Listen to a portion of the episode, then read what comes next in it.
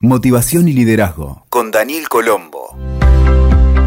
¿Qué tal amigos y amigas? ¿Cómo están? Mi nombre es Daniel Colombo, les doy la bienvenida a este nuevo episodio de Liderazgo y Motivación y quiero aprovechar para invitarte a suscribirte para que te notifiquemos de los nuevos capítulos que vamos subiendo periódicamente aquí en esta plataforma. Quiero que hablemos hoy de un tema actual, un tema que tiene que ver con las videollamadas, el formato del teletrabajo, muchos están haciendo solamente home office en cualquier lugar del mundo y de hecho se está imponiendo como una forma de trabajo habitual y desde que empezamos a implementar el teletrabajo, prácticamente todos los días estamos expuestos a videollamadas que al final de la jornada pueden dejarnos agotados. La sobreexposición a pantallas en simultáneo, como la computadora, el celular, un televisor, una tableta, más la sucesión de llamadas de voz y de fechas límites que marcan la línea tope para entregas, someten a las personas que trabajan a un esfuerzo que realmente los deja agotados. No se trata solamente de Zoom,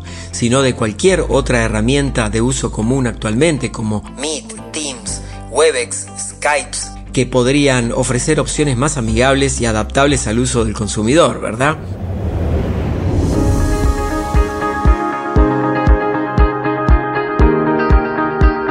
Un equipo de investigadores de la Universidad de Stanford se detuvo a investigar las secuelas psicológicas de estar varias horas frente a las plataformas de video más populares.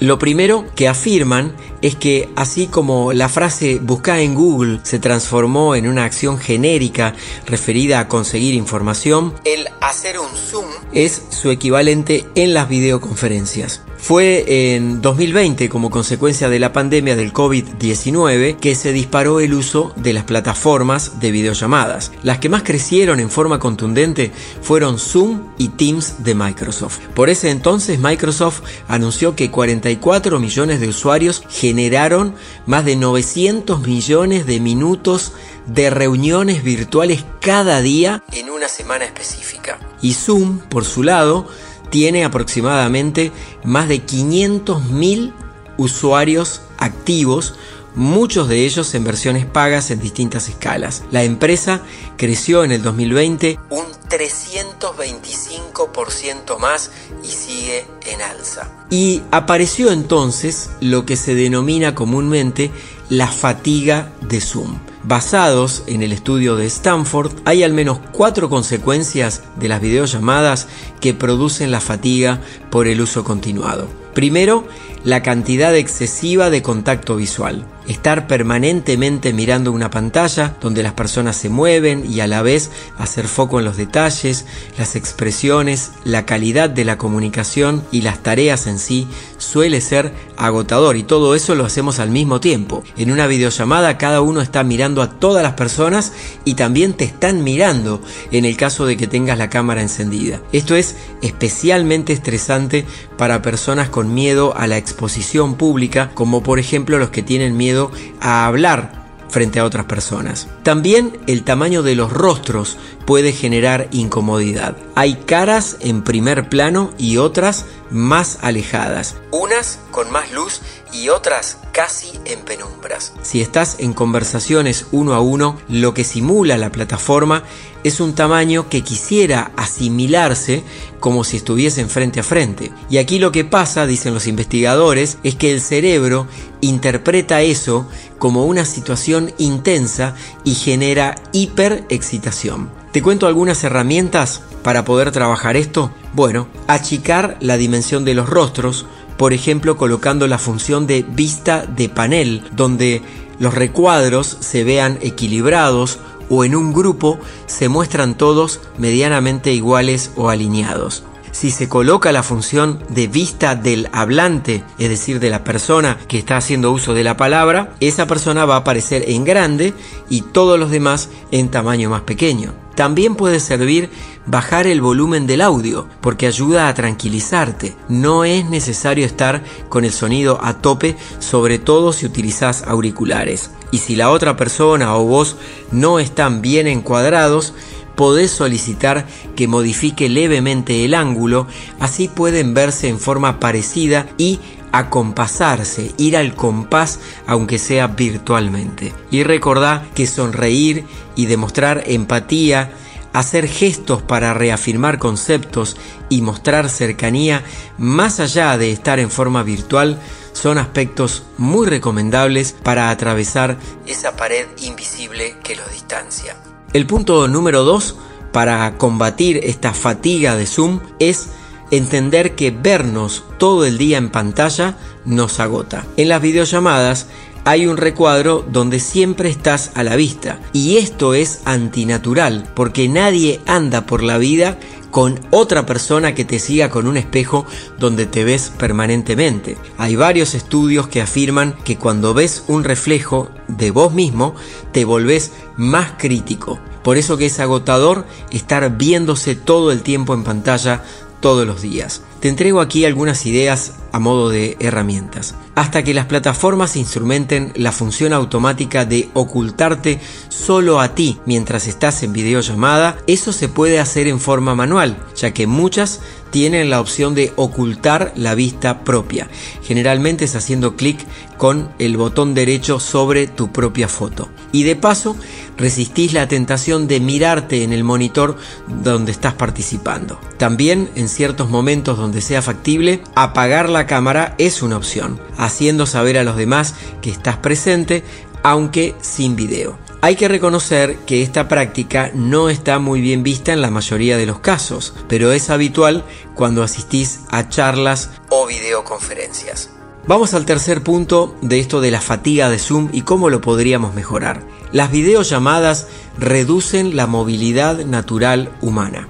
Otra consecuencia que produce la fatiga de Zoom es que necesitas estar presente todo el tiempo frente a la pantalla. Las cámaras ofrecen un espacio establecido de encuadre y generalmente vas a estar sentado o sentada frente a la cámara. En otros contextos, por ejemplo, una llamada de teléfono, podés caminar, te desplazás, gesticulas, es decir, que tu cuerpo se expresa. Algunas herramientas para esto es que si sos la persona que expone, podés hacerlo de pie, con un plano bastante cercano a la cámara, a la altura de tus ojos para que te vean bien y a la vez puedas moverte mínimamente dentro del encuadre y gesticular. Y si asistís a una reunión, también podés hacerlo parado o tomando asiento en una banqueta alta, que no es lo mismo que estar rígidamente en una silla. Recordá también hacer pausas cada 45 minutos, por lo menos 15 minutos de pausa dedicados a moverte, distraerte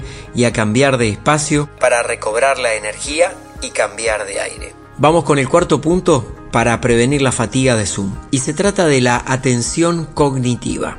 La investigación de Stanford también ha hecho foco en la diferencia entre una conversación que tenemos frente a frente, donde tenemos un registro no verbal, gestual, de lo que expresa la otra persona, y lo expresa claro, con sus gestos, versus los chats o videollamadas en video. Hay un esfuerzo cognitivo de la parte del conocimiento, del procesamiento cerebral, que es extra cuando estamos frente a la pantalla. Es un esfuerzo muy grande. Por ejemplo, para expresar que estás de acuerdo, exagerás el gesto afirmativo con la cabeza o levantás el pulgar muy visiblemente e incluso respondés con los botones virtuales de reacciones de las plataformas. Esto, según dicen los investigadores, agrega cargas cognitivas y se hace un gran esfuerzo mental para comunicarse. Algunas herramientas para poder ayudarte sería que en reuniones largas te tomes descansos estando presente solo con la función de audio y moverte en el lugar mientras seguís escuchando. También podés hacer estiramientos, rotaciones de cuello, ejercicios de respiración, tomar notas en papel, hacer esquemas de lo que se va explicando y dibujar garabatos, no en otra pantalla al costado de la videollamada, sino en un papel, en algo físico, y son formas de tener más disponibilidad corporal y no quedarte estancados y también de estimular la neuroplasticidad cerebral. Hay también un test que está en internet muy interesante, se llama escala CEF, ZEF, que se puede completar, es una investigación que se está haciendo a nivel mundial para crear mejores pautas en las videollamadas y que se pueden utilizar en las empresas para saber si las personas están teniendo esto de la fatiga virtual en los equipos de trabajo. Y te lo voy a repasar rápidamente, son unas pocas preguntas para poder responderlas y mientras las voy haciendo te invito a que pienses la respuesta en tu caso y te califiques de 1 a 10, donde 1 sería muy poco y donde 10 sería nivel máximo. Entonces, atención, son 5 preguntas solamente. Primera, ¿qué tan exhausto o exhausta te sentís después de una videoconferencia? Calificate de 1 a 10. Segunda pregunta, ¿cómo de irritados se ven tus ojos después de una videoconferencia? Evaluate de 1 a 10. Punto número 3. ¿Cuánto tendés a evitar situaciones sociales después de una videoconferencia? 4. ¿Cómo de agotado o agotada emocionalmente te sentís después de una videoconferencia? Calificate de 1 a 10. Y el punto 5, ¿con qué frecuencia te sentís demasiado cansado o cansada para hacer otras cosas después de una videoconferencia? Calificate de 1 a 10. Recordá entonces que esto se llama escala CEF ZEF. Búscalo en internet, podés completar el formulario y participar de esa investigación que se está haciendo a nivel mundial. Hoy hemos hablado, amigos y amigas, de lo que se llama la fatiga de Zoom. Es algo que existe y también te conté muchas herramientas prácticas para que puedas superarlo. Espero que hayas encontrado valor en el contenido de hoy. Si te gustó, suscríbete a este podcast para que te notifiquemos de los nuevos episodios. Gracias por acompañarme una vez más y nos escuchamos en la próxima. Escuchaste Motivación y Liderazgo con Daniel Colombo. WeToker. Sumamos las partes.